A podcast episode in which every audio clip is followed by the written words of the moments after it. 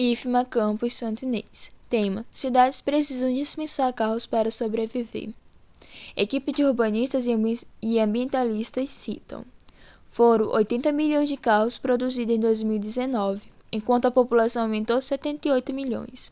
Na opinião de Rafael Curiel e colegas da Universidade College de Londres, isso exige não apenas uma mudança no comportamento coletivo, como também um planejamento urbano que leve o foco para a redução de dependência de carro, promovendo menos viagens e viagens mais curtas, encorajando caminhadas e ciclismo como principais meios de transporte local.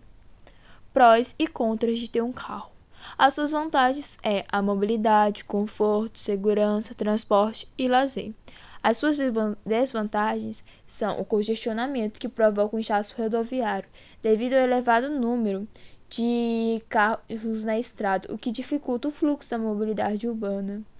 Os custos com combustível, manutenção, depreciação, IPVA, licenciamento e outros.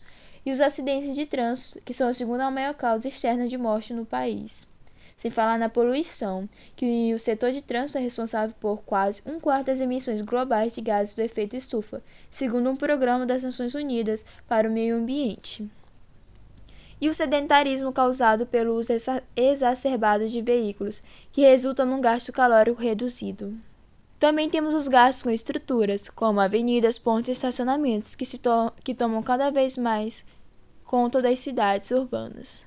E a redução do uso de carros acarretaria na redução de tempo gasto no trânsito, na menor emissão de gases poluentes na atmosfera, nas melhorias na saúde populacional, pois diminuiria o risco de obesidade, doenças cardíacas, estresses e outras e há necessidade de maiores investimentos em mobilidade urbana e na construção de estradas como ferrovias, hidrovias e portos, pois estradas em boas condições reduzem o tempo de viagem e também o preço final do produto, acarretando uma redução dos problemas dos caminhões e reduzindo gastos com manutenção podendo concluir assim que para que haja uma menor utilização de veículos dentro do ambiente urbano é necessário um maior investimento na infraestrutura e também no transporte público para todas as pessoas.